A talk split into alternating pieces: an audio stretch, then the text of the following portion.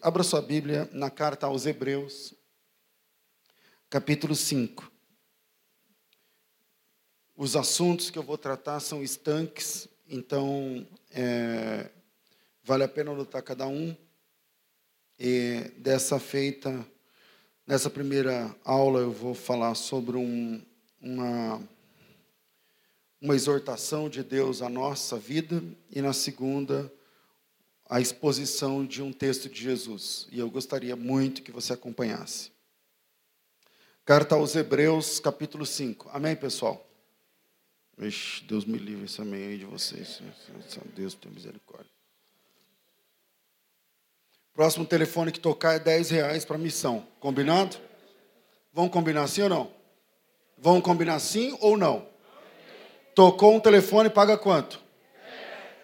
10.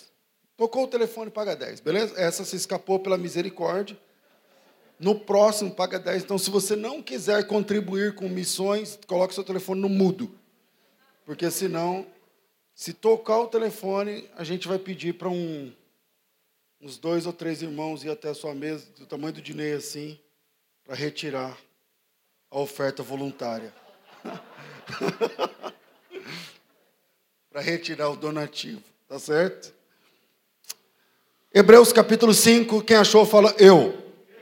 Diz assim o texto: Todo sumo sacerdote, tomado dentre os homens, é constituído a favor dos homens nas coisas concernentes a Deus, para oferecer tanto dons como sacrifícios pelos pecados.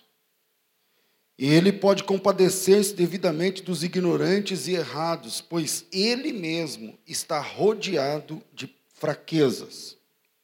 E por esse motivo, deve ele, tanto pelo povo quanto por si mesmo, fazer oferta pelos pecados. E por esse motivo, deve, tanto pelo povo quanto por si, fazer oferta pelos pecados.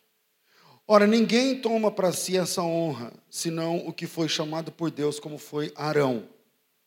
Assim também Cristo não se glorificou a si mesmo para se fazer sumo sacerdote, mas o glorificou aquele que lhe disse: Tu és meu filho, hoje te gerei. Como diz em outro lugar, tu és sacerdote eternamente, segundo a ordem de Melquisedeque, o qual nos dias da sua carne, tendo oferecido com grande clamor e lágrimas, orações e súplicas ao que o podia livrar da morte, e tendo sido ouvido por causa da sua piedade, embora sendo filho, aprendeu a obediência por meio daquilo que sofreu. Tendo ele sido aperfeiçoado, está falando de Cristo, tá, gente? Tendo sido ele aperfeiçoado, veio a ser autor da eterna salvação para todos os que lhe obedecem, tendo sido por Deus chamado sumo sacerdote, conforme a ordem de Melquisedeque. A esse respeito temos muito a dizer, mas de difícil interpretação, porque vocês se tornaram tardios em ouvir. Eu vou repetir o versículo 12, o versículo 11.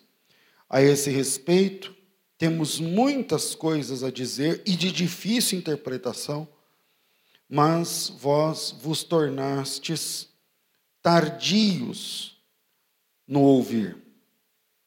Com efeito, devendo já serem mestres por causa do tempo decorrido, ainda necessitais que se vos torne a ensinar os princípios elementares dos oráculos de Deus.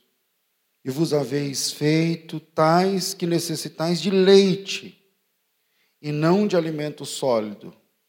E todo aquele que ainda se alimenta de leite, não está experimentado na palavra da justiça, porque é criança. Mas o alimento sólido é para os adultos para aqueles que, pela prática, têm as faculdades exercitadas para discernir tanto o bem quanto o mal. Amém. Eu tenho até as oito nas duas, então eu vou até agora é seis e meia, eu vou até sete, no máximo sete e cinco nessa primeira aula, tá certo? A carta aos Hebreus é um grande tratado teológico. Há quem diga, e eu concordo, eu, eu devo concordar, eu respeito, porque a história da teologia bíblica e a história da igreja dizem que a carta mais teológica do Novo Testamento é a carta aos Romanos. A carta aos Romanos é a catedral da doutrina bíblica. Então, Martinho Lutero se converteu lendo aos Romanos, por exemplo. A reforma protestante, a base textual da reforma protestante é Romanos. O justo viverá pela fé, muito embora esse texto é do Antigo Testamento, mas ele leu isso em Romanos. Então, eu devo concordar com todos os reformadores, pré-reformadores, pós-reformadores, teólogos da atualidade, que todo negócio é negócio é carta aos romanos. Ok, eu, tudo bem, eu, eu, eu sei que isso é verdade.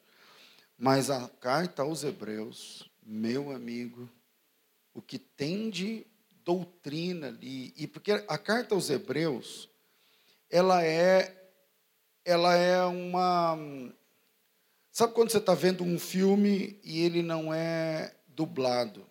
E você não fala a língua do filme. Então você precisa que o filme seja legendado. É, Hebreus é a legenda da lei. É em Hebreus, tudo bem, nas Romanos a gente aprende a teologia do Antigo Testamento, mas em Hebreus você tem a legenda. Por que, que Jesus Cristo é o Cordeiro? Por exemplo, é lendo Hebreus que nós descobrimos exatamente onde o Novo Testamento começa. Presta atenção. O Novo Testamento, biblicamente, não começa quando Jesus nasce, mas quando ele morre. E a gente descobre isso lendo Hebreus 9,16. Coloca aí em Hebreus 9,16. Está dizendo, porque onde há um testamento, é importante ou imprescindível, alguma coisa assim, que aconteça que intervenha a morte do testador. Porque um testamento só é, só tem validade enquanto. Uh, porque algum testamento tem validade enquanto o testador vive? Disse, não. Então, e por que essa. E a gente já vai aprender isso em Hebreus. Porque a gente está lendo a Bíblia, começa lá Gênesis, do nada chega Mateus. Entre Malaquias e, Mar, e Mateus, geralmente nas Bíblias mais antigas, onde a preocupação era mais com a teologia do que com o dinheiro da impressão, tinha-se quatro páginas em branco da Bíblia. E aí você entra em Mateus. Aí quando você entra em Mateus, a gente chama de Mateus Apocalipse de Novo Testamento. Mas dentro de Hebreus 9,16, o texto diz assim: ó, um testamento só funciona quando o testador vive. Ou melhor, quando o testador morre. Você tem uma, um pai rico, ele te deixa uma fazenda de herança. Enquanto ele estiver vivo, a fazenda não é sua, é dele. Mas ao morrer o pai, então você tem acesso à herança. O Novo Testamento, por assim dizer, não começa quando Jesus nasce, mas começa a funcionar teologicamente quando ele morre. E por que isso é importante? Porque isso vai explicar por que Jesus guardava o sábado. Porque Jesus guardava o sábado, porque Jesus, as oblações, os ritos e tal, tudo mais, respeitados, inclusive por Jesus, pelos apóstolos, dentro do período antes da morte de Cristo. E a gente vai aprender isso lendo aos Hebreus. A gente vai ler aos Hebreus, por exemplo, a gente está no capítulo 9, dá uma, uma página para frente, capítulo 10. Que o sangue dos animais não perdoa pecados. Veja o versículo 4. Porque é impossível que o sangue de touros e bodes perdoe pecados. A gente vai aprender isso em Hebreus. A impressão que dava antes é que aquele sangue perdoava o pecado, mas não é perdoar. Então, o que, que é o sacrifício substitutivo, vicário de Cristo? Vigário significa substituto. E a gente vai aprender isso em Hebreus. Aliás, a gente vai aprender Hebreus, a gente está no capítulo 10, versículo 4. Se você ler o versículo 1, diz assim: ó, tendo a lei a sombra dos bens futuros, mas não a imagem exata das coisas. Antigamente, a gente tinha máquina fotográfica analógica. Ninguém mais usa, né? acho que não tem mais um lugar que revela a foto. Mas antigamente era assim que funcionava. Hoje a gente imprime a foto. E aí você tinha o negativo, de 12, 24, 36 poses. Né? Então a gente era uma porque aquilo era caro. Então a gente economizava. 36 poses na foto demorava um ano para você tirar, ficava na, na máquina. E aí, quando você tirava todas as fotos, você ia fazer o que com as fotos? Ia revelar. Aí você pegava o, a tira de negativo, quando vinha da revelação, ele te dava a foto impressa e ti, as tiras de negativos. Quem tem 20 anos não está entendendo nada do que eu estou falando, está tudo bem. Vinha uma tira de negativos. Pelo negativo, você conseguia ver assim contra a luz, tinha até uns binóculos que você colocava dentro para ficar assim, porque você conseguia ver contra a luz quem era a pessoa. Você reconhecia, está aí, colocava assim, está eu, meu pai, minha mãe, o cachorro, sei o quê. Você reconhecia. Mas quando a foto era revelada mesmo, que agora a gente fala impressa, é, aí você ia ver as cores, enfim, os detalhes, o, ajuste fino. Em Hebreus 10, versículo 1, diz assim: ó, tendo a lei a sombra dos bens futuros, a sombra, se essa lâmpada aqui, eu coloco a mão lá, tem uma, tem uma sombra. Aí ele está dizendo que a lei é aquela sombra, mas não é a imagem exata das coisas. Ou seja, lendo Hebreus capítulo 10, a gente entende que a lei é aquele negativo, que você pode ver, você pode reconhecer alguma coisa ali dentro, mas não é o que a gente vai chamar na teologia de sensus plenior do texto. Esse sensus plenior, essa a, a grande revelação, ela vem através de Cristo. Por isso Hebreus 10 diz, sendo a, a lei, a sombra dos bens futuros, mas não a imagem exata das coisas, nunca, pelos mesmos sacrifícios que constantemente se oferecem de ano em ano, podem aperfeiçoar os pecadores, aqueles que chegam a Deus através do culto. E aí ele vai dizer que o sangue, na verdade, não perdoa pecados. Ou então, volta algumas páginas, Hebreus capítulo 4. Hebreus, assim, super vale a pena você fazer um estudo, assim, de verdade em Hebreus. Né? Em Hebreus capítulo 4, por exemplo, a gente vai aprender sobre o verdadeiro repouso. O verdadeiro repouso. Porque o autor, o autor Hebreus fala assim: toma cuidado, porque depois de ser salvo, depois de ser liberto, você pode correr o risco de não entrar no repouso, porque libertação é diferente de salvação. Isso a gente vai aprender em Hebreus capítulo 4.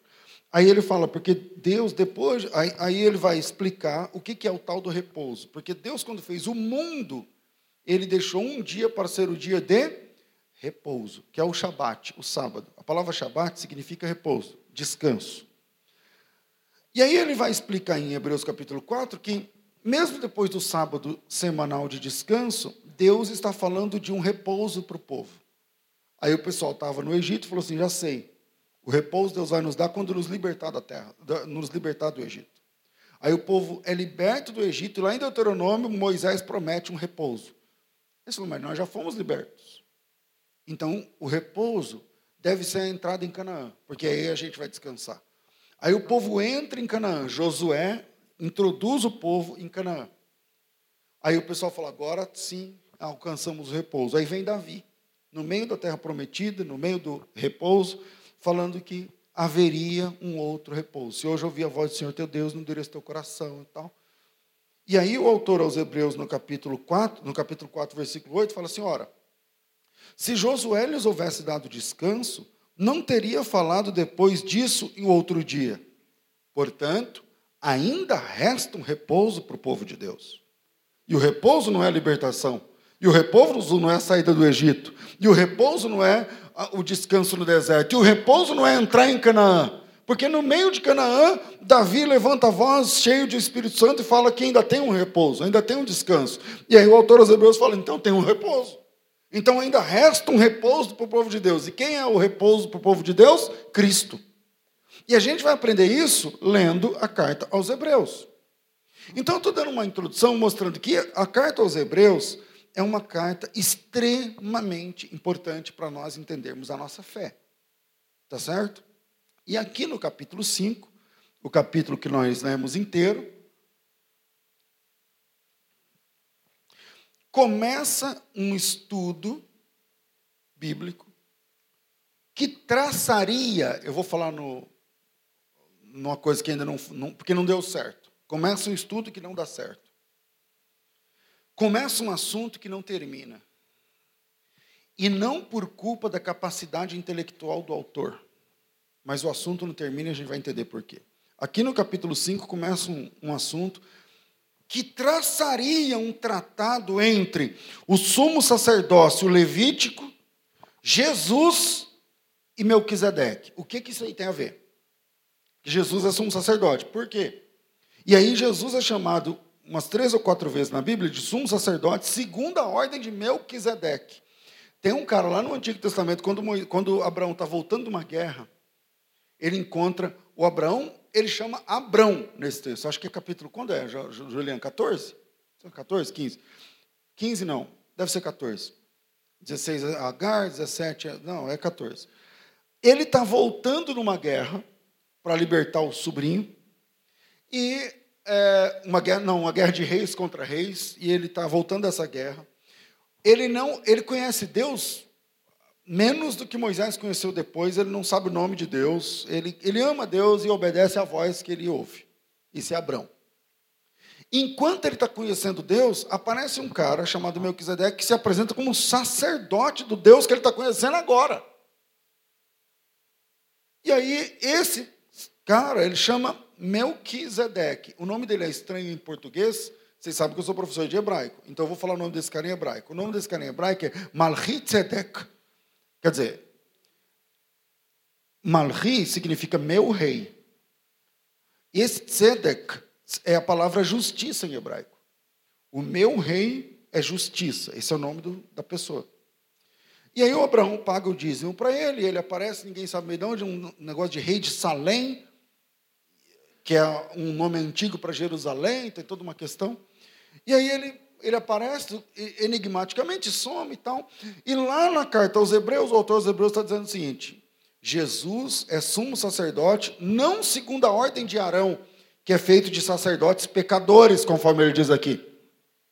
Mas ele é sacerdote de Deus conforme a ordem de Melquisedeque. E aí, ele vai explicar, na sequência, quer ver, lê o versículo 10. 5, 10. Eu vou ler o 9 para efeito de contexto. Tendo ele aperfeiçoado, veio a ser, Jesus veio a ser autor da eterna salvação. Quer dizer que para Jesus ser autor da eterna salvação, ele precisou obedecer regras que o tornaram Salvador. Ele veio a se tornar, depende da versão de Bíblia, autor da eterna salvação, para todos que lhe obedecem. Versículo 10: Tendo sido por Deus chamado de sumo sacerdote, peraí, tendo sido por Deus chamado de sumo sacerdote segundo a ordem de Melquisedeque. Não me pergunte onde foi que Deus chamou ele desse jeito aqui na Bíblia, que eu não sei. Mas a Bíblia diz aqui que Deus chamou ele de sacerdote, sumo sacerdote, segundo a ordem de Melquisedeque. Então aqui é outra vez, um outro momento onde a carta aos Hebreus vai explicar uma doutrina grande, como eu mostrei algumas aqui. Ele vai, ele vai falar assim: agora eu vou explicar para vocês por que, que Jesus é sacerdote, sumo sacerdote conforme a ordem de Melquisedeque. Aí no versículo 11 ele fala assim, ó, e sobre isso temos muitas coisas para explicar, mas é de difícil entendimento. A teologia agora vai descer num nível alto. Temos muito que explicar, mas é de difícil entendimento. Porque vocês se tornaram tardios, retardados para ouvir. E aí, o autor aos Hebreus provoca um assunto de alta teologia e para. Ele fala: Eu ia explicar isso aqui, mas não, não vou conseguir explicar porque vocês não vão entender. Se eu começar a explicar, vocês não vão alcançar. E aí ele diz: Por isso é eu estou dizendo, esse assunto, ele começa, mas não termina. E aí ele diz: Por quê? No versículo 12: Muito embora vocês já deviam ser mestres pelo tempo. Pelo tempo que vocês estão na fé, vocês deviam dar aula disso já. Vocês já deviam saber. Vocês já deviam ser mestres. Não estou falando de vocês aqui, estou falando do, do vocês a quem o, o autor está direcionando a carta. E se servir para alguém aqui, vai dando glória aí também. Com efeito, devendo já serem mestres por causa do tempo decorrido, ainda necessitem que vos torne a ensinar os princípios elementares dos oráculos de Deus. Ou seja, o autor está tá dizendo o seguinte: eu quero ensinar alta teologia, eu quero ensinar os porquês, os o quês, eu quero ensinar os, os eu quero ensinar os, os detalhes do texto, as minúcias do texto. Mas eu não consigo explicar para vocês coisas profundas, porque vocês são moleques, vocês são bebês, vocês são crianças na fé. E criança, a gente tem que ensinar o B, A, Bá. B mais A, Bá. B mais E, B. B mais I, B. Tem que ensinar o B, A, Bá. E aí o autor ele vai destrinchando, ele diz o seguinte: é, se, é, peraí, Ora, todo aquele que ainda se alimenta de leite não está experimentado na palavra da justiça porque é criança. Ele começa, olha o prejuízo que a gente tem, porque até hoje eu não sei explicar por que, que Jesus é o sumo sacerdote segundo a ordem do Melquisedeque. Eu sei que ele é. Mas o porquê, como funciona, eu não sei. E eu não sei porque o texto para ele vem numa crescente. Obrigado, varão. Ele vem numa crescente, dá um stop, pá! Ele fala assim: então, eu queria explicar isso para vocês, mas não adianta. Porque vocês não vão absorver o que eu vou falar. Muito embora vocês já deviam ser mestres. Eu apresento um programa de rádio há quase 20 anos. E a, uma vez uma irmã ligou, brava, porque o pastor tinha. Ela estava chateada com o pastor por algum motivo que eu não lembro agora. E ela disse, eh, pastor, eu comecei nessa igreja porque assim, eu sou nova convertida. E tal, não sei o que, não sei o que. Mas eu sou macaco velho. Eu falei assim, tá, quantos anos você tem de convertida? Ela falou assim, três anos. Eu falei, não, peraí. Depois de falar do assunto. Quem te falou que você é nova convertida? Com três anos de fé, Pedro já era apóstolo. Você tem três anos. Quantas pregações você já ouviu? Um ano tem 54 semanas. Se essa pessoa é um crente tabajara, meia boca, ela vai na igreja uma vez por semana. O crente tabajara vai na igreja uma vez por semana. Uma vez por semana, vezes um ano, dá 54 mensagens que ele ouviu. Vezes três anos, dá 160 e sei lá quantas mensagens que ele ouviu. Meu Deus, essa pessoa já tem um seminário. E o autor aos Hebreus, ele diz o seguinte: Eu quero ensinar para vocês coisas grandes, mas eu não consigo porque vocês não crescem na fé. São moleques, são meninos. E aí no versículo 12, ele diz o seguinte: Eu tenho que ficar ensinando os princípios elementares, grava essa, princípios elementares dos oráculos de Deus. Ao invés da gente mergulhar no texto, na doutrina bíblica, eu tenho que ficar ensinando os princípios elementares. Não, irmão, perdoa ele. Não, pastor, mas ele falou de mim, não posso falar na rede social. Não, irmão, perdoa. Porque a Bíblia diz isso, isso, isso, perdoa. O ah, que, que, que pastor faz em gabinete? Pastor cuida de moleque no gabinete. De criança. Chega e fala assim: você falou isso? Falei. E você? Não, não falei. Pede perdão por irmão. Pede perdão por. O pastor apresentou um pastor presidente. Quem que era aí o pastor? Não é isso que a gente faz no gabinete? Pede perdão por irmão. É, perdão, fala que nunca mais você vai fazer assim. É, nunca mais, tá. E o autor aos Hebreus está dizendo: não! Eu não quero, não que eu não quero ensinar sobre perdão, sobre a vigilância, a oração. Não, mas isso aí já foi ensinado. Vamos mergulhar no texto, vamos aprender mais. Então eu queria deixar alguns pontos para a gente pensar nesse texto. E primeiro, o que separa homens de meninos na fé não é o tempo, é a maturidade. O que separa homens de meninos na fé não é o tempo, mas é a maturidade. Tem crente velho que é retardado espiritual. Sabe a pessoa que tem retardo, tem deficiência na aprendizagem? Quando você olha para ele, tem 35 anos, mas a cabeça dele é de 4. Tem crente assim espiritualmente, que briga se o banco dele não sei o que lá. Você sabia que o metodismo americano, o metodismo americano é um movimento fantástico, nem é americano, mas lá nos Estados Unidos cresceu muito. E teve uma divisão gigante por conta do aluguel de bancos. Já ouviu falar disso? Não? Alguém já ouviu? Você fala assim, aluguel de banco, mas é da Bolsa de Valores? Não, não, não. Aluguel do banco da igreja. Procurem isso, estudem isso. O cara, ele falta, mas o banco dele ninguém podia sentar. A cadeira dele é aquela cadeira. E se ele quisesse, ele alugava para outra pessoa. Ah, eu vou ficar, vou viajar, então vou alugar o meu banco para a família do fulano. E se dava processo, eu estou falando de processo na justiça dos ímpios. Hoje na igreja, não dá para a gente ensinar a, a, Bíblia em profundidade, porque nós estamos rodeados de crianças. Ah, foi ele, passou ele, ele que falou para mim, não sei o quê. Peraí. É isso que o autor aos Hebreus está vendo quando ele está ensinando teologia, Bíblia. Então, o que separa homens de meninos na fé não é o tempo. Obrigado. É a maturidade. Vou dar um exemplo. A segunda igreja do mundo é a igreja em Antioquia. A primeira igreja é a igreja em? Começa com G e termina com Jerusalém. A primeira igreja é em?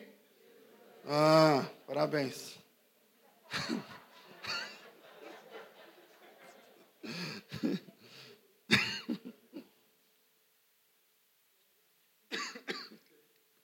A segunda igreja é a igreja em Antioquia.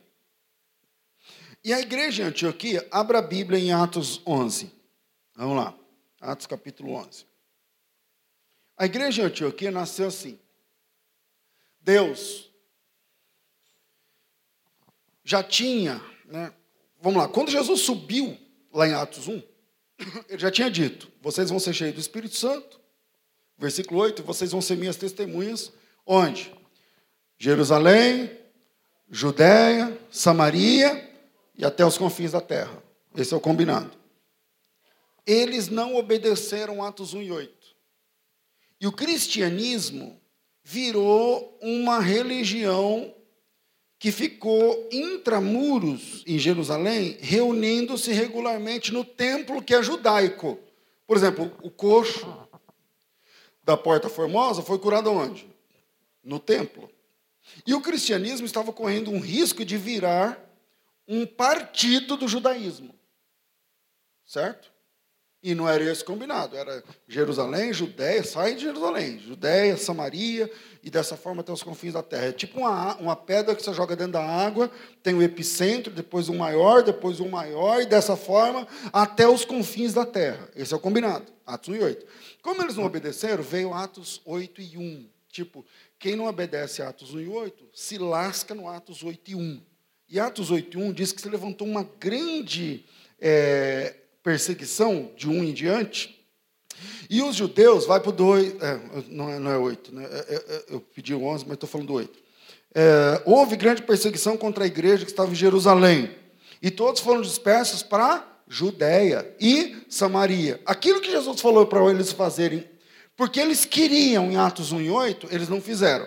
Então, por causa da perseguição, essas mesmas localidades são contempladas agora, não porque eles querem, mas porque Deus mandou e permitiu a perseguição. Então, houve uma perseguição, a perseguição esparramou os crentes para todo o império de então, e no capítulo 11 nasce a igreja em Antioquia.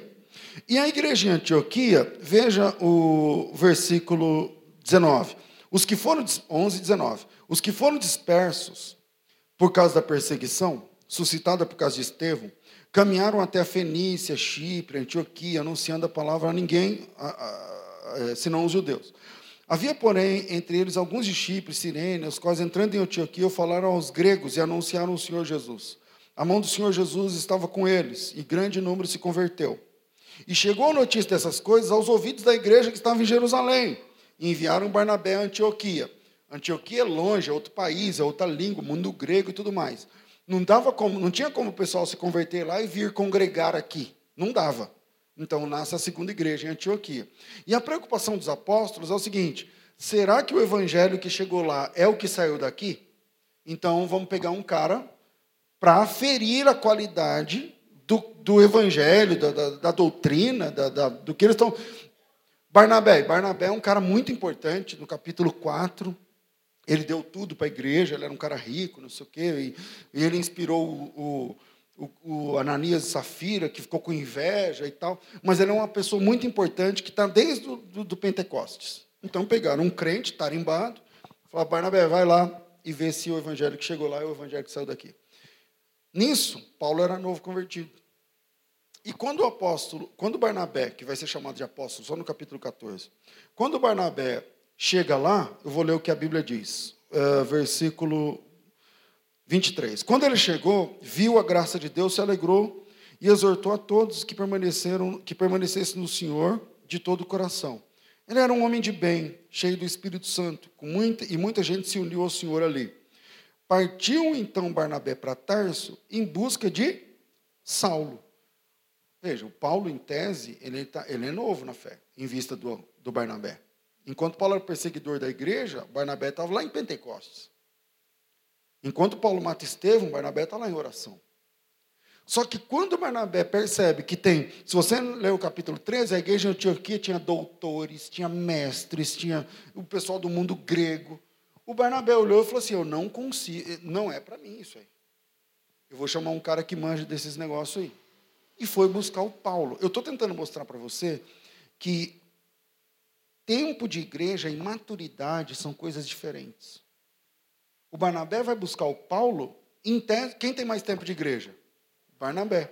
Quem manja mais do assunto? Paulo. Aí o Barnabé chama o Paulo, que é o versículo, que versículo parei? Versículo 25. E tendo-o encontrado, levou para Antioquia, e por todo um ano se reuniram na igreja e ensinaram muita gente. O ensinaram aqui é o Paulo que está ensinando. Então, o que separa homens de meninos na fé é maturidade. E maturidade não quer dizer tempo de igreja, mas desenvolvimento na fé. A pessoa tem um ano na fé, mas mais estudo, mais postura, mais oração, mais posicionamento, mais envolvimento com a obra de Deus, tal. Isso é igual maturidade. O outro tem 15 anos na igreja, só que menos Bíblia, menos oração, menos envolvimento. Ele vai para a aula que só fica falando mal das pessoas, fofoca, é, e tal, acabou. Menos oração, menos vai virar o quê? Um fariseu. E a nossa época está rodeado de gente assim. O cara está na igreja há 10 anos, nunca leu a Bíblia. Ele nunca leu a Bíblia. Ele anda com a Bíblia e não lê a Bíblia. Ele fala da Bíblia e não conhece a Bíblia. E é por causa de gente assim. Olha o prejuízo do texto. Nós não sabemos ou saberemos a continuação do assunto, porque o auditório era de meninos. E que, qual é a característica de menino? Quem tem ou já teve filho pequeno? Qual que é a marca de menino? Eu falo algumas. É meu. é não é? É meu. Sou eu. É minha vez. Quando eu levava meu, meu, quando meu filho, olha meu filho, quase do meu tamanho, quando era moleque, pequeno, levava para o shopping, para aquele negócio de ficar brincando, jogando, é, na, nos brinquedos de. Como é que chama aquela sala de, cheia de brinquedos de shopping? Playground. Não, não é playground, é playland lá. Beleza. Chega lá e fala, passa aí o crédito, no, você compra o cartãozinho, passa, passa 10 brinquedos aí. 10 brinquedos. Beleza. Aí fica lá na motinha. Aí para. Parou, pai. Calma, tem mais um. Aí passa, aí vai lá no carrinho. Aí para. E para tirar esse moleque desse brinquedo? Meu amigo. Aí você tira, parece que ele está grudado com super bom. E isso é característica de menino. Se não estiver fazendo o que eu gosto, eu não participo. É moleque. É moleque faz isso. É meu, sou eu, eu não quero, então eu não vou. Oh, eu vou falar para minha mãe, eu vou falar para não sei quem, eu vou falar. Agora você traduz isso para o comportamento nesse naipe dentro da igreja. É ridículo. E está assim, ó. Se não for do jeito que ela quiser, ela não vai.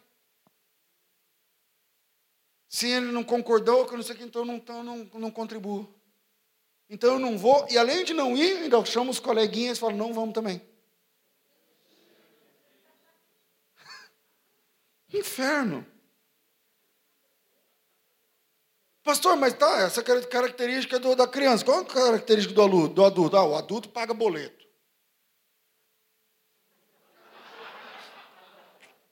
O adulto, o adulto sabe quantas coisas custam. Ele sabe como a coisa funciona. Maturidade é pagar a conta. Maturidade é saber que tem coisas boas e ruins na vida e a gente tem que encarar e fazer o quê?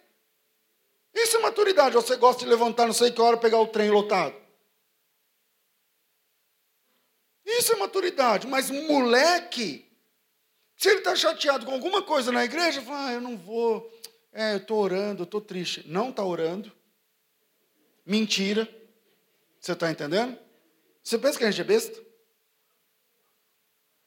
Faz isso lá na firma. O patrão chega e fala, nossa, cadê o João?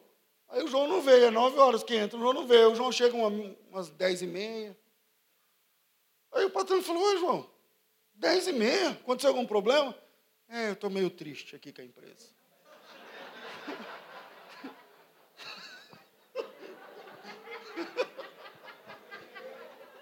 Estou orando para ver se eu vou.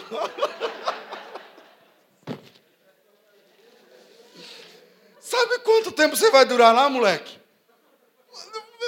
Sou eu. Eu falo assim, não, não precisa orar mais não, já tem eis a resposta, meu filho, pode ir embora.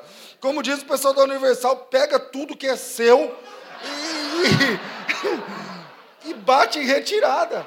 Você está entendendo? Ajunta tua bagagem, sei lá como eles falam lá, e fala, vaza. Agora vem cá, é engraçado, né? Lá na firma você não faz isso, por que na obra de Deus faz? Aí na obra de Deus faz. Então o que separa homens de meninos é a maturidade. Crescer custa, crescer dói, crescer muda a mente. O pródigo, o pródigo, quando, quando ele volta para casa cheio de lama, deixa eu dizer uma coisa: aquele filho que voltou não é o mesmo que saiu.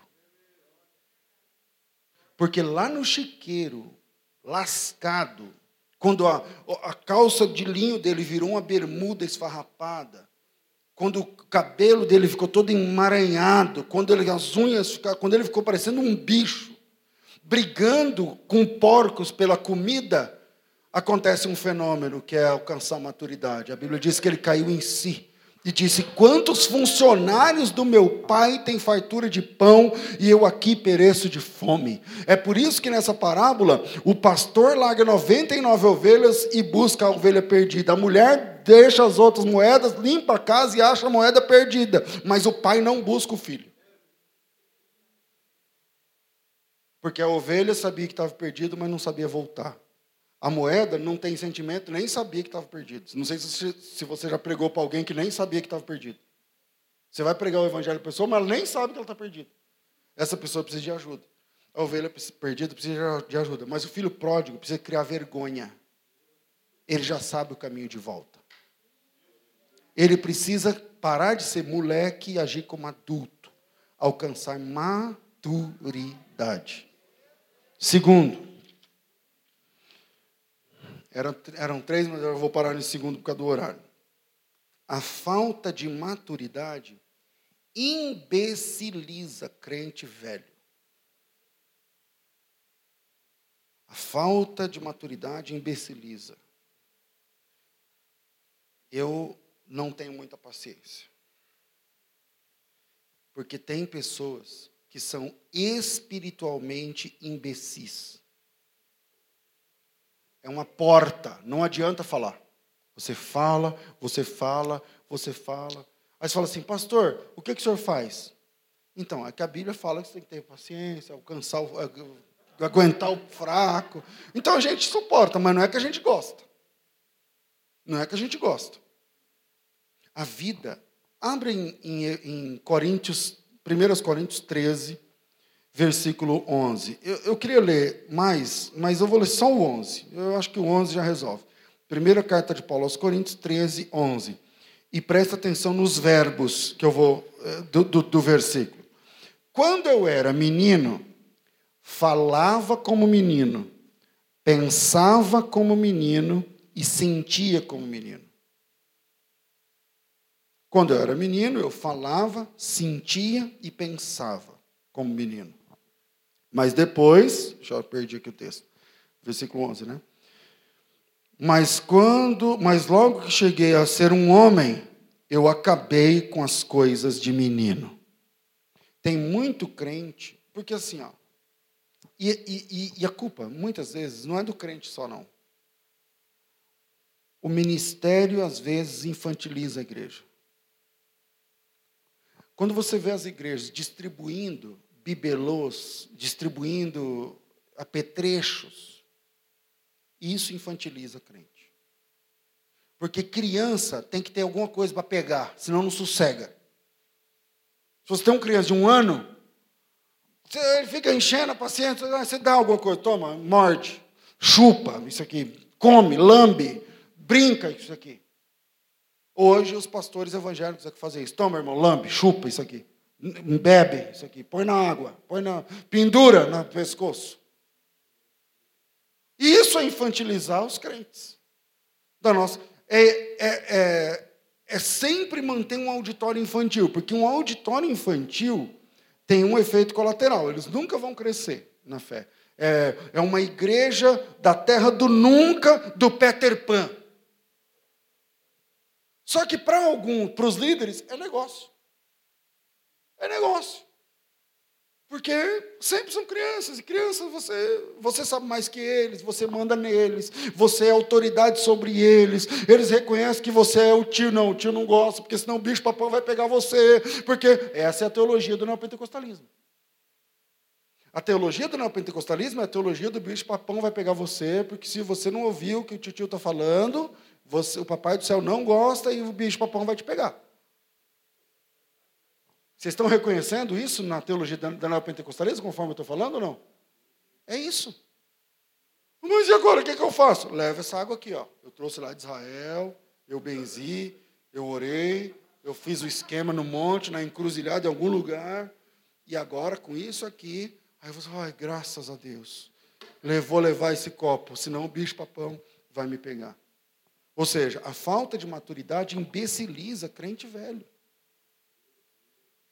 O, o nosso dever é receber essas pessoas.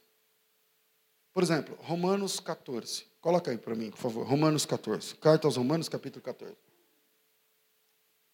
Diz assim, ó. Quanto aos. Aí vai depender da versão, né? A minha versão, que eu estou aqui, fala fraco. Outra versão fala enfermo. Outra versão fala. Deixa eu lembrar. Eu não lembro. Enfermo, fraco, débil. Que versão fala débil aí? Tem alguém? Romanos 14. Abre na sua Bíblia aí. Na sua Bíblia. Tem alguma versão que fala. A sua, lê para mim, Guto.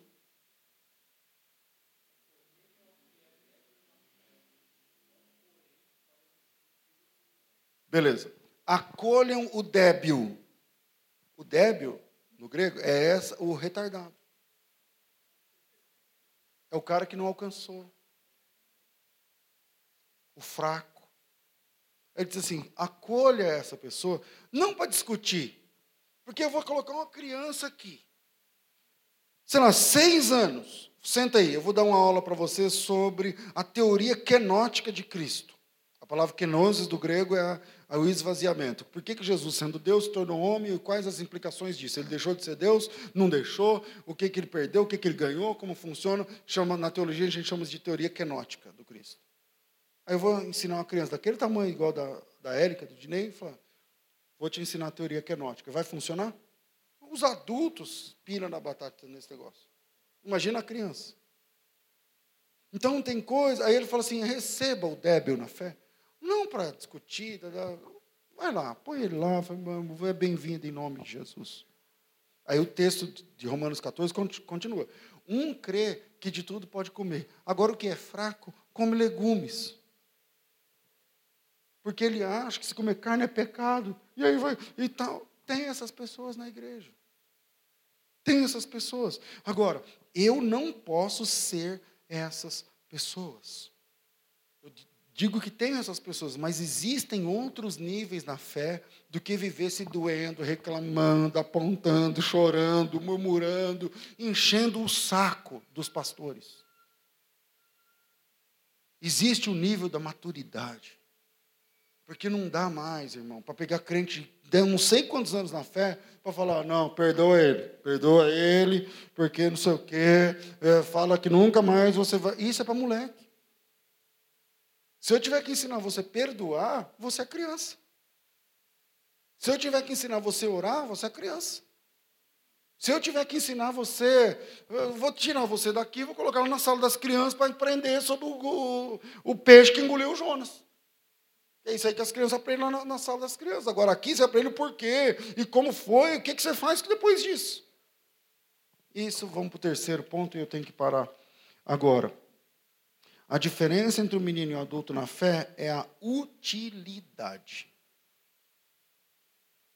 Me perdoe, eu amo criança, mas aqui eu estou falando sobre os efeitos colaterais da criancice espiritual, se eu me faço entender. E criança é uma beleza, mas atrapalha. Atrapalha. E atrapalha os trabalhos, atrapalha as viagens, atrapalha os negócios. Eu me lembro quando, era, quando a Camila era bebê. Eu não tinha, só tinha uma filha, né? Então depois veio o Júnior. Aí, pai de uma filha só, de um filho só, fica todo babão. Aí o segundo já entra na. Já, já, já, tive um, sabe como é que funciona. Mas o primeiro, aí a Vanessa não dirigia. Aí eu saía do, da, de casa, levava a Camila à escolinha. De, de, como faz? Escolinha infantil, antes de, antes de, de ter idade para. Quando tem dois anos, assim, alguma coisa assim. Berçário, sei lá. Aí eu chegava lá, a Camila, meu, menino, você sabe como é que funciona, né? A Camila entendeu o jogo. A Camila fazia o beicinho. E o que, que a gente faz quando uma criança faz o beicinho? A criança faz beicinho, você faz o quê? Oh. Aí eu chegava lá na, na, creche, lá no negócio, aí ela fazia, oh, pai, eu quero, não quero ficar, eu quero ir com você. Aí eu falei, deixa comigo. Eu não levava a Camila para a creche. Colocava ela no cadeirão lá atrás, falei, beleza, vamos tocar para São Paulo. Eu trabalhava ali na Ipiranga, com a São João, eu trabalhava no Instituto Cristão de Pesquisas. Mas eu era, tipo, um executivo de trabalhar com, com um comercial da empresa. Aí tinha minha sala, tinha as coisas. Aí eu chegava lá com a Camila no cadeirão. Ué, não consegui leva, deixar na escola. Aí põe aqui a secretária, ai, quer que, eu, quer que eu compre alguma coisa, o quê? E tal. Eu me dava mal. Aí quando eu chegava em casa, a Vanessa me dava um esfrega. Mas ela fez o beicinho, que beicinho, leva ela e tal, deixa ela lá, porque isso deu cinco minutos depois, ela estava brincando e pulando lá com as crianças, não tem esse negócio. E tal. Mas eu fiz isso algumas vezes, não foi uma, não foram duas, não foram três. Porque eu não, eu não conseguia resistir ao beicinho, entendeu? Aí a Vanessa, quando ia comigo, aí ela, ai, pai, eu não quero, quero ficar com você. Não, ia ficar comigo nada. Vai, desce, vai, a vida funciona assim. Então, criança, Atrapalha até no trabalho, nos projetos, nas coisas. E a, o adulto? O adulto ajuda. Finalmente, finalizando aqui por conta do nosso horário. Eu sou um crente. Menino ou adulto? A resposta é: você atrapalha ou ajuda? Você é um peso para a gente carregar? que sempre tem que ter gabinete para você, sempre tem que aconselhar. Pastor, mas não pode Não pode. Não é porque eu te aconselhei uma vez que você é um peso para mim. Não é isso que eu estou falando. Mas quando eu aconselho várias vezes no mesmo assunto, então você é moleque. Então você não entendeu nada. E aí você é um peso para a gente carregar. E por causa de você, muita coisa não vai para frente, porque você precisa crescer. Lembra que o Paulo falou? quando eu era menino, eu pensava como menino, sentia como menino e falava como menino. Aí eu cresci e virei homem de verdade. E o texto que nós lemos aqui na carta aos Hebreus, no capítulo 5, versículo 14, 13, 14, ele diz assim: Todo aquele que ainda se alimenta de leite não está experimentando na palavra da justiça, porque é criança. Mas o alimento sólido é para os adultos, para aqueles que, pela prática, têm faculdades exercitadas para discernir tanto bem quanto mal. A diferença entre menino e adulto na fé é a utilidade. Se você é útil, então você cresceu na graça e no conhecimento. Não é mais, não é mais um peso para a gente carregar. É um ombro que a gente acha para ajudar a carregar o peso. Essa é a diferença. Se você tá no, se você estiver no time errado, se você é do time de, ah, pastora, foi ela, não teve meu nome, ninguém me ligou, ninguém me chamou no grupo, não sei o quê, eu posso, ninguém fala nada, não sei o que lá. Cresça. Cresça hoje. Que seja a boca do Senhor falando para você essa noite. Você não pode ser um peso para a gente carregar. Você tem que ser um ombro para a gente que, que ajuda a gente a carregar o peso. Deus abençoe vocês. Dez minutos. Dez minutos, tá bom? Dez minutos a gente volta. Amém. Aplaude a Jesus pela vida do pastor César. Pastor César voltando. É, continuação da ministração.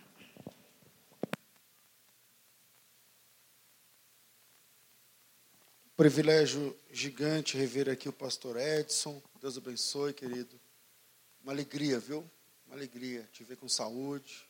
Um, um querido companheiro de ministério de anos, muitos anos. Deus abençoe, em nome de Jesus. É, bom, eu não quero atrapalhar o horário do meu companheiro, porque o meu companheiro é o Juliano, e o Juliano, nós temos uma história longa juntos. E, como disse João Batista, aquele que vem após mim é mais poderoso do que eu. Entende?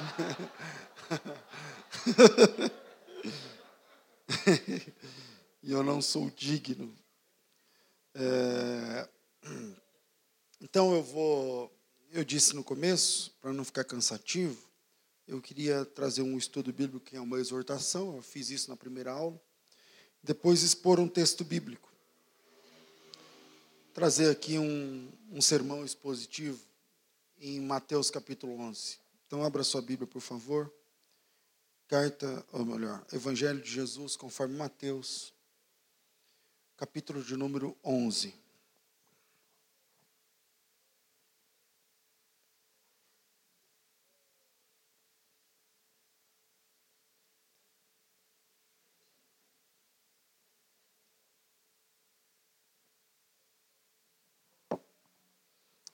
Vamos na parte mais conhecida de Mateus 11, que é o versículo 28.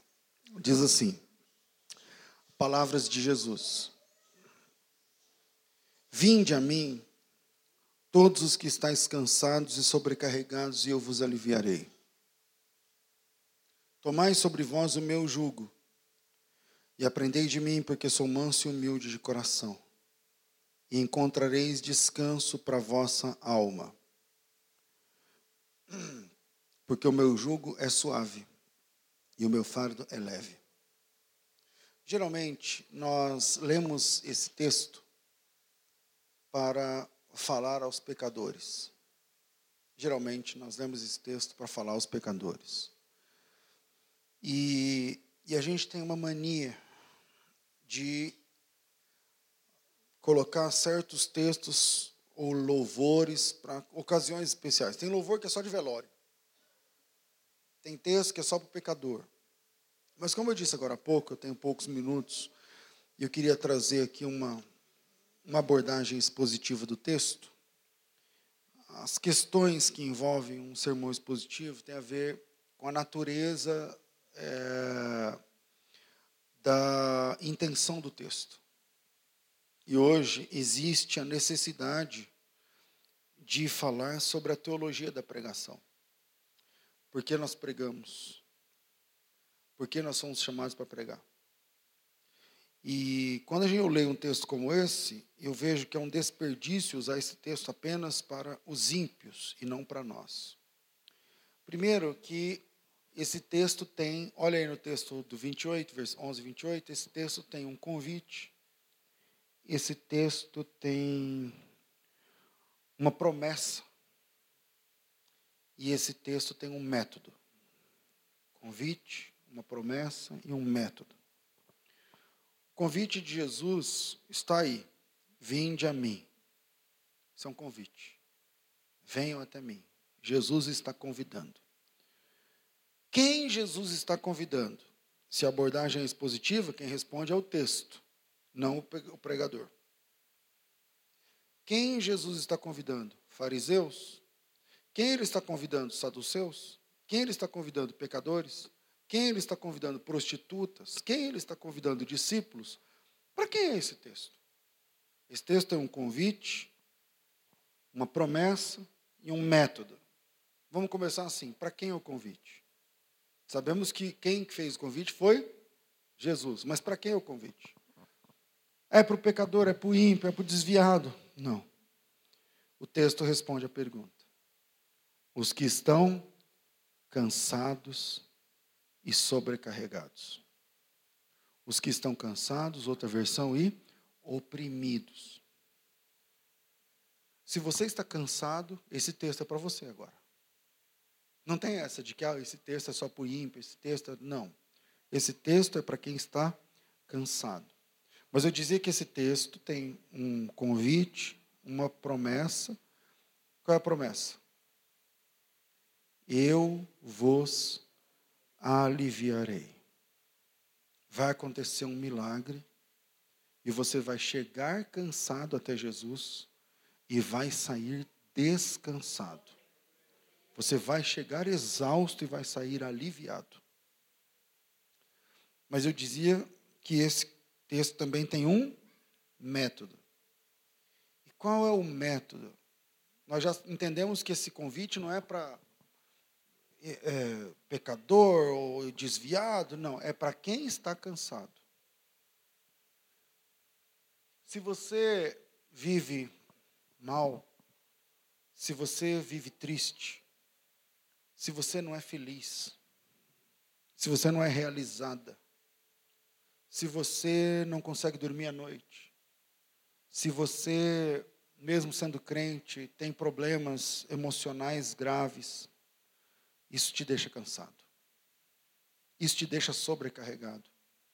E daqui a pouco você começa a perguntar para você mesmo: por que, é que eu nasci? Por que, é que Deus não tira a minha vida? Crente pensando isso. Por que, é que Deus não me tira?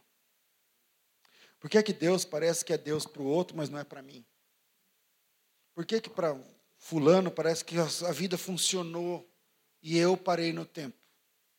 Aí eu olho para trás, vejo a minha idade, vejo o que eu fiz, vejo o que eu tenho, não estou contente com isso. Isso cansa. Isso deixa a gente cansado. E se esse é o fato, esse texto é para pessoas assim.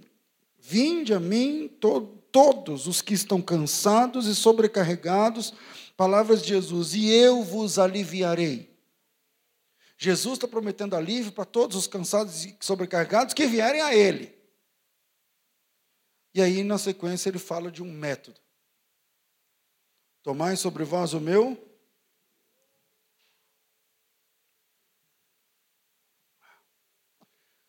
Lê com calma. Não é julgo. Não tem o L entre o U e o, e o G. Olha aí.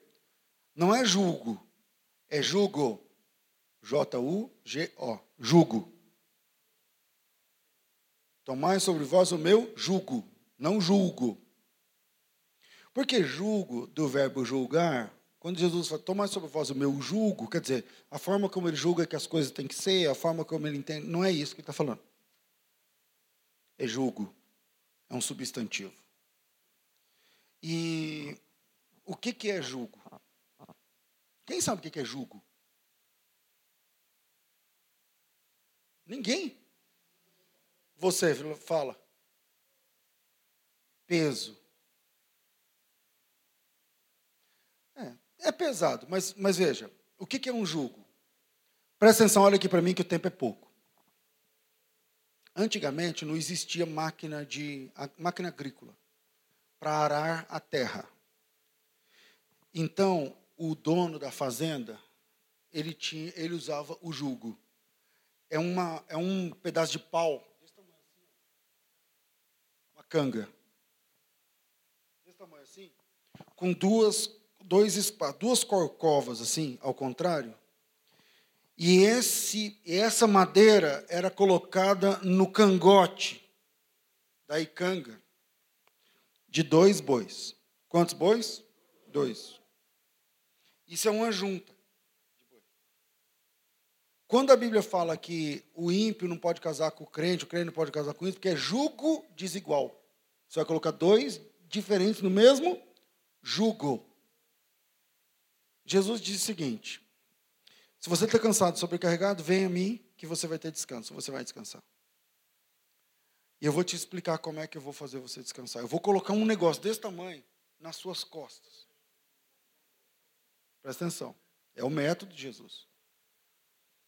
Quando. Eu vou explicar como é que eu. Eu, eu sou mato grossense, eu cresci no meio da, da, de cavalo e tudo isso.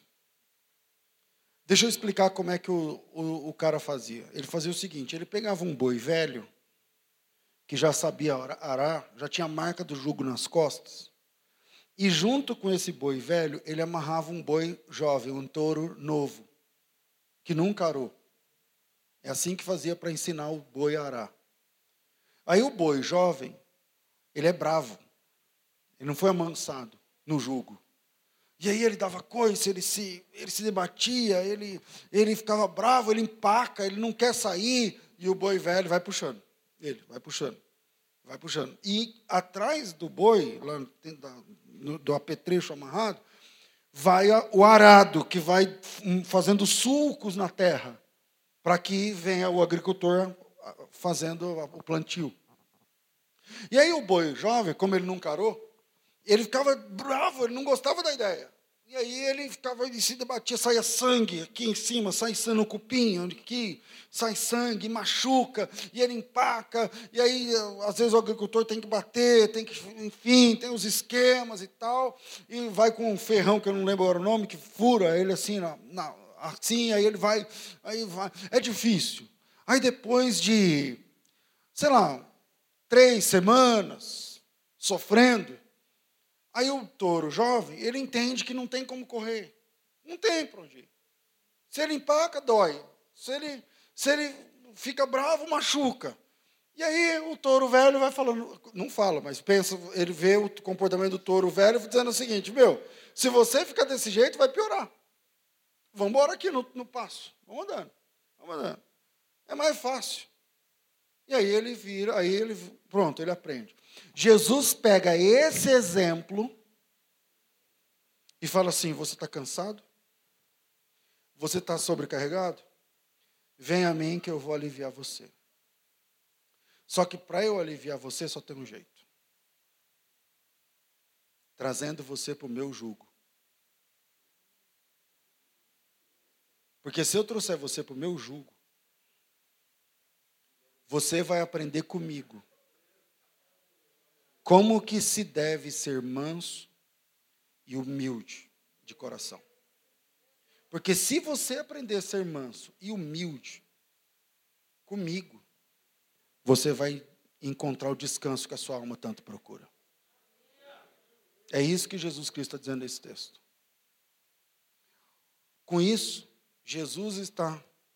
Jesus é mestre em simplificar coisas difíceis de um jeito que uma pessoa como eu e você possamos entender.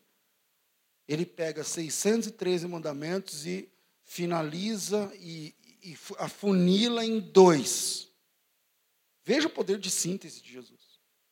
Agora ele pega todos os problemas da humanidade que nos faz perder o rebolado, perder, perder razão, que perder noite de sono, perder a família, perder o emprego, perder a esposa, ter o um nome sujo. Ele pega todos os problemas, que não dá 603, dá milhares, e ele afunila em dois. Ele vai dizer o seguinte: sabe por que você está cansado e oprimido? Porque você não sabe ser manso e não sabe ser humilde. Se você aprender a ser manso e humilde, tudo bem. A vida fica leve. Tudo vai funcionar. Tudo entra no eixo. Se você for manso e humilde no seu coração. Mas como você não é manso e humilde, se eu der um curso de mansidão e uma pós-graduação em humildade, você vai aprender a ideia, mas no outro dia, a mesma coisa. Você é aquele touro bravo. Você é aquele boi bravo que, que esperneia na vida e se machuca e machuca outras pessoas. E agora você e por, aí, por isso você está cansado. Então, se você quer descansar, só tem um jeito um método: amarrar você junto comigo. Porque se você for à igreja uma vez por semana, não funciona. Porque uma hora o culto acaba. Uma hora a banda para de tocar. Uma hora o pastor levanta a mão e dá uma benção apostólica que só no outro dia, daqui três dias ou cinco, que você vai ver o pastor de novo, você vai vir para a igreja de novo, vai cantar de novo, vai dobrar o joelho de novo. Então não vai dar certo. Uma pessoa como você, cansada como você, precisa de mim do seu lado 24 horas. Então eu vou te explicar qual é o meu plano. Eu vou trazer você para o meu jugo, há uma vaga no meu jugo. E aí você vai caminhar a vida olhando para mim. E eu vou explicar para você como você tem que fazer. Na hora da dificuldade, você olha para mim e veja como eu estou atravessando aquela dificuldade. E aí você imita. Aí você faz igual. E se você fizer igual, você vai descansar. O descanso que você quer, você vai alcançar. E quando você olha para mim, você aprende as duas, as duas máximas que problematizam a vida. Que é mansidão e humildade.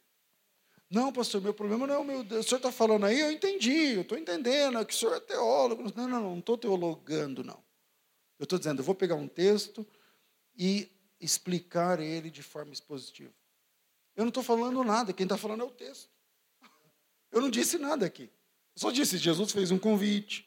O convite não é para os pecadores, é para quem está cansado. E quem disse isso? Jesus.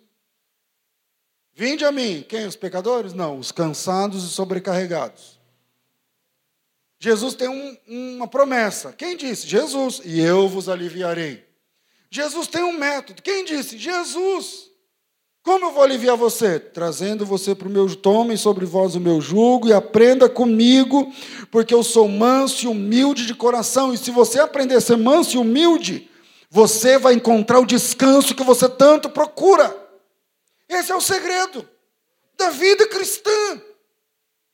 Não, pastor, você está falando isso mas o meu problema não é, não é, não, meu problema é dinheiro.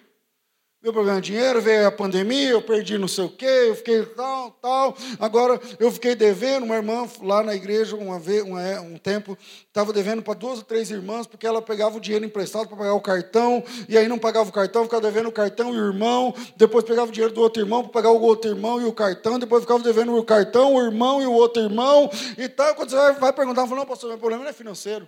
Ou melhor, meu problema não é, não é relacionamento, não é meu problema é dinheiro, é dinheiro. Eu preciso de, eu preciso de 15 mil. Se eu tiver 15 mil, está tudo resolvido. Eu falei, não. Aqui está escrito que o seu problema é que você não é mansa, ou não é humilde, ou não é mansa nem humilde de coração. Porque o seu problema não é dinheiro. Você abre o guarda-roupa, tem 15 vestidos. Tem 20 pares de sapatos. Aí você olha, olha, olha, olha com a toalha enrolada e fala assim: eu estou sem sapato. Eu não tenho roupa. Aí, mas e esse monte de vestido que você. E esse vestido azul aí? Eu não, esse eu já fui domingo passado. Eu não posso ser vista com o mesmo vestido dois domingos. Porque o que é que vão pensar de mim? Ah, Ninguém pode ver você com o mesmo vestido. Então qual é o teu problema? É dinheiro? Não, é porque você não é humilde. E aí, sem dinheiro, você vai no shopping. Ou você fala, não, já sei, vou atacar, vou jogar pesado, eu vou no Braz. Aí quando você. Aí quando você chega lá no Braz, eu, andando, eu não sei os preços, tá? Eu não sou do ramo, não, eu não sei preço de nada. Eu não vou em mercado, nada de shopping. Aí tá lá um vestido, então não se espantem se eu falar um preço muito barato, muito caro, que eu não, eu sou ridículo nessa parte aí. Aí tem lá um vestido pendurado, tipo assim, de 300 reais por 70. Aí você olha e fala assim, esse aqui eu não posso perder. De 300 por 70. Aí a, aí a vendedora sai de lá de dentro do inferno e fala assim para você: se você levar dois, os dois saem por 99. Aí você fala assim: ah, isso aqui é uma oportunidade. Só que você não tem nem os 300, nem os 70, nem os 99. Só que aí você fala assim: não, peraí. Eu tenho aqui o cartão da minha irmã, porque o dela já foi. o dela já foi. Eu tenho aqui o cartão da minha irmã. E aí ela fez, quando eu, uma dessa eu tenho que aproveitar. Aí ela vai lá e compra o cartão. E faz a dívida. E faz. Então qual é o problema dessa pessoa? É a falta de mansidão, a falta de domínio próprio, a falta de humildade. E Jesus, não sou eu, resumiu os problemas da vida em dois. Se você aprender a ser manso e humilde, está tudo bem. Está no processo do divórcio? Porque não é manso ou humilde. Não, pastor, mas ele não para de falar, mas ela não para de falar, mas você também para, você para de falar. E aí Jesus, ele diz o seguinte: olha, uma pessoa como você, só ser crente na igreja, só picotar o cartão, uma, duas, três vezes por semana, não resolve. Eu vou precisar trazer você para um intensivo no meu jugo. Porque você não vai aprender com os livros, você não vai aprender com pastor, você não vai aprender com pregadores, você não vai aprender com cursos, você vai aprender de mim a ser manso e humilde de coração. E quando a vida estiver difícil, e quando se apresentar uma situação, o que, que você faz? Olha para mim, olha para mim. Porque sem que você esteja no meu jugo, qual que é o problema? É que você vem e vai. Você vem e vai. Você vem e vai. Você está solta. Você está solto. De vez em quando você ouve uma palavra, nossa, tremendo, é isso sim, não sei o que é isso, é domingo. Quando é terça, quarta-feira, a mesma lambança. Uma pessoa assim precisa estar amarrada com Jesus. E aí Jesus disse: Eu trazendo você para o meu jogo, você aprende comigo como se é, como é ser manso e humilde de coração. E se você aprender a ser manso e humilde de coração como eu sou. Porque longe de mim, a sua natureza é o boi bravo, é o touro selvagem, é do seu jeito. Se não for do seu jeito, você estraga tudo. Se não for do seu jeito, você vai embora. Se não morde, se não dá coice, se não machuca, se não, não, você, você é um boi bravo, não vai funcionar. Então, existe uma vaga disponível para um boi bravo como você no meu jugo.